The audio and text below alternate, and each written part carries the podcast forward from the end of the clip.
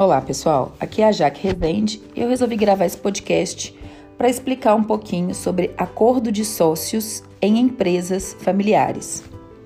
Confiança e credibilidade são as bases de qualquer relacionamento, seja ele pessoal ou profissional. Na construção de um acordo de sócios, esses aspectos também são essenciais. Pouca gente os percebe no dia a dia, mas no momento exato em que eles faltam, todos se dão conta. Então é muito importante que no momento em que estabelecemos essas diretrizes, nós possamos entender que discutir temas de acordos de sócios é disciplinador dentro da empresa.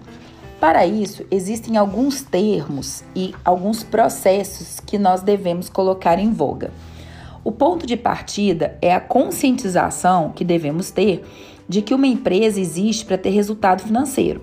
Um empreendimento cria empregos, promove o crescimento e a realização das pessoas, renova ideias, transforma energia né, e traz lucro, com responsabilidade social e corporativa.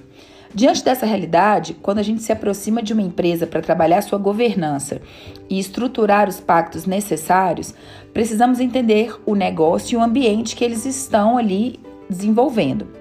Então é importante a gente saber qual que é o clima da empresa, como as pessoas ali atuam, como que administram as suas divergências, quais são as crenças, como enxergam o futuro.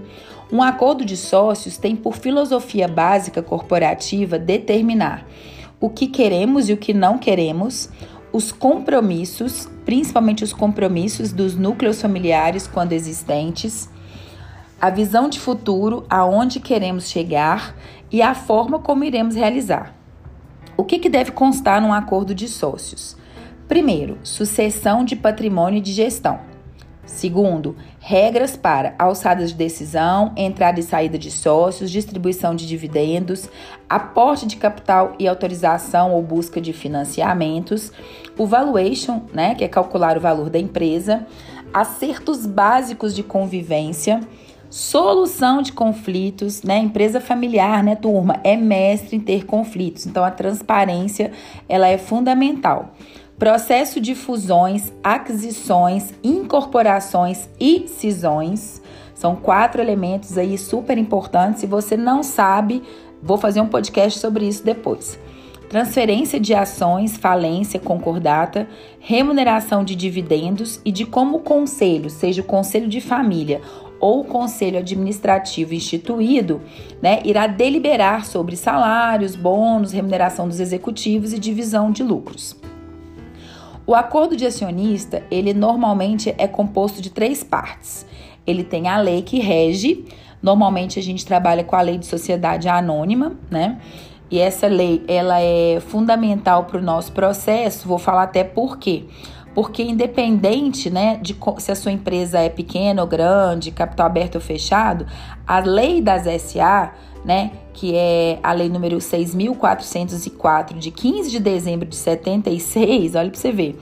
Nos termos do seu artigo 118, ela tem alguns preâmbulos, né, que trazem algumas condições que servem inclusive para empresas de pequeno porte ou empresas limitadas. Então, fica a dica aí para vocês. Então, a gente tem a questão das leis, como eu mencionei, os combinados e a questão de mercado de capitais em caso de né, SA de capital aberto. Quando a gente tem SA de capital fechado ou limitadas, é muito importante que a gente saiba desenvolver os aspectos e organize isso né, dentro do conselho de acionista, dentro do conselho de sócios. Bom, o que, que, é mais importante? Vamos fazer um passo a passo, que aí se a sua empresa estiver precisando disso, né? Se tiver uma empresa familiar, ajuda muito. Bom, o primeiro passo, né? Levantar todas as agendas ocultas de todos os temas. Já que o que, que é isso? Tudo aquilo que possa gerar conflito, dúvida, certo? Alinhar as expectativas dos sócios e do, daqueles que compõem o conselho de família. Equalizar os projetos inerentes a cada geração frente aos temas, registrar e ajudar a família a descaracterizar os temas de suas circunstâncias pessoais, né? Deixar as questões pessoais de lado e focar no interesse da corporação. Proporcionar uma construção de combinados, legitimando diferenças de opiniões, buscando sempre um consenso, manter as raízes e a qualidade né, de vida e a preservação dos laços familiares é fundamental nesse processo. Proporcionar uma co-construção também de mediação de conflitos que possam emergir do histórico emocional dos familiares. Muitas vezes a gente tem esses pontos aí é, guardados e que precisam de auxílio. Facilitar a abordagem de temas difíceis, né? Que sempre vai acontecer um tema difíceis, desculpa, gente, temas difíceis, perdão, e que a gente precisa né, trabalhar. Envolver os acionistas no comprometimento da informação e, nos, e dos futuros sócios também promover por meio do acordo um exercício do relacionamento societário respeitoso. Muito cuidado quando as pessoas perdem, né? É, o prumo. Eu, eu, eu brinco que assim, a gente conhece as pessoas quando você divorcia, quando alguém morre ou quando você tem que dividir dinheiro. Então fica aí a dica para a gente não deixar isso acontecer, né? Abrir um debate sobre o modus operandi, né? Como que nós vamos operacionalizar esse processo, como que vai ser o relacionamento trabalhar o que queremos e a visão dos futuros compromissos e colocar as regras do jogo aí em voga, né? É muito importante. Bom, dentro ainda desse processo, a gente precisa ter uma, um controle maior, né? Buscar o crescimento do patrimônio, melhorar o acesso ao recurso financeiro, rentabilidade, fluxo de dividendos estável e previsível convivência familiar saudável, desenvolver o preparo de acionistas, né? E principalmente os valores. É muito importante que a gente implante dentro desse processo a governança corporativa e seus pilares. Uma das dicas que eu sempre trabalho é que a gente deve começar pela implantação de um programa de compliance, que muitas vezes as pessoas é, confundem com estabelecer um código de conduta ética. Gente, o código de conduta ética é a pontinha do iceberg de um programa de compliance completo, hein? Olha que dá pano para manga aí esse processo, tá? Bom, então dentro disso, o que a gente mais indica, né, quando a gente faz um acordo de sócios de uma empresa familiar, normalmente é você criar uma holding, né, que é muito eficiente para que a gente possa separar e efetivar as questões da família e da empresa. A gente constrói uma holding que assume a administração e a representação da família com a vantagem da consolidação das ações em bloco, fortalecendo o controle acionário, você blinda as questões particulares de responsabilidade civil e a gente fala, né, que a manutenção da família fica a cargo de o que a gente chama de family office, né, que é que assume a coordenação desse processo aí da holding. Uma holding familiar, ela pode assumir a gestão do, dos seus investimentos, do negócio, ela conta com o conselho de administração, que é muito importante. Lembrando que eu sempre sugiro que esse conselho não tenha só gente da família. É um tal de colocar gente da família para tudo.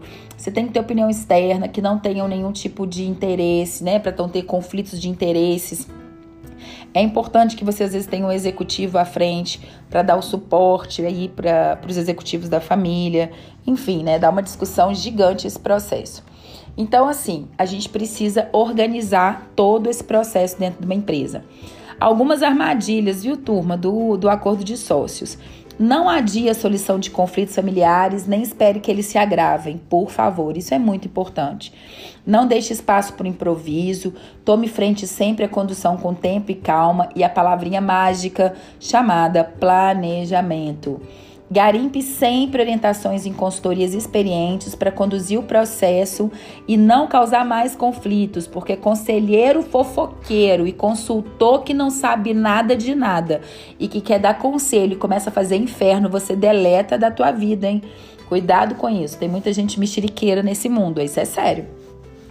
Acordos de sócios não são simples contratos, tá, gente? É muito importante que conheça a parte do direito, a dinâmica das empresas, a cultura. Mantenha sempre isso em voga e a transparência e o diálogo sempre em pauta. Sempre, sempre coloquem isso em pauta.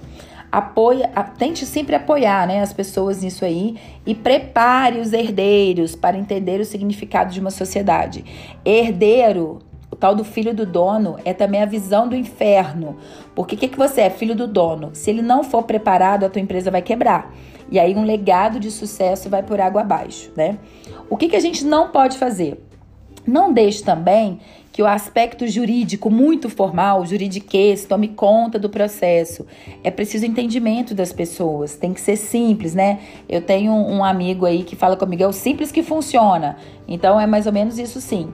Não confunda nunca planos de vida pessoal com a realidade da empresa. São coisas totalmente distintas. Não despreze a ajuda de profissionais experientes, como consultorias jurídicas, de auditorias e consultorias de administração e de governança. Lembrem que gestão de pessoas é tudo que comanda esse processo, hein, turma? Não encurte discussões fundamentais. Estabeleça clareza e entendimento de todos.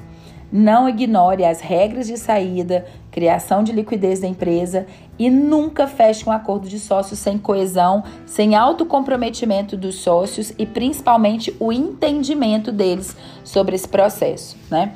Então é muito importante que a gente traga isso é, de forma clara para que a gente possa ter uma avaliação constante e co coesa né, sobre esse processo.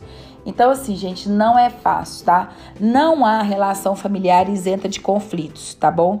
Então, o nosso, nosso processo aqui é organizar os relacionamentos, estabelecer estratégias e regras definidas da empresa, evitar confusão entre propriedade e gestão, né? O famoso conflito da agência em governança, minimizar lutas por poder e predominância de caprichos individuais, realizar uma sucessão legítima e eficiente diminuir a tendência ao conservadorismo e paternalismo que a gente tem na empresa, diminuir conflitos de interesse e atritos entre familiares e preservar o convívio afetuoso e saudável entre os parentes, né?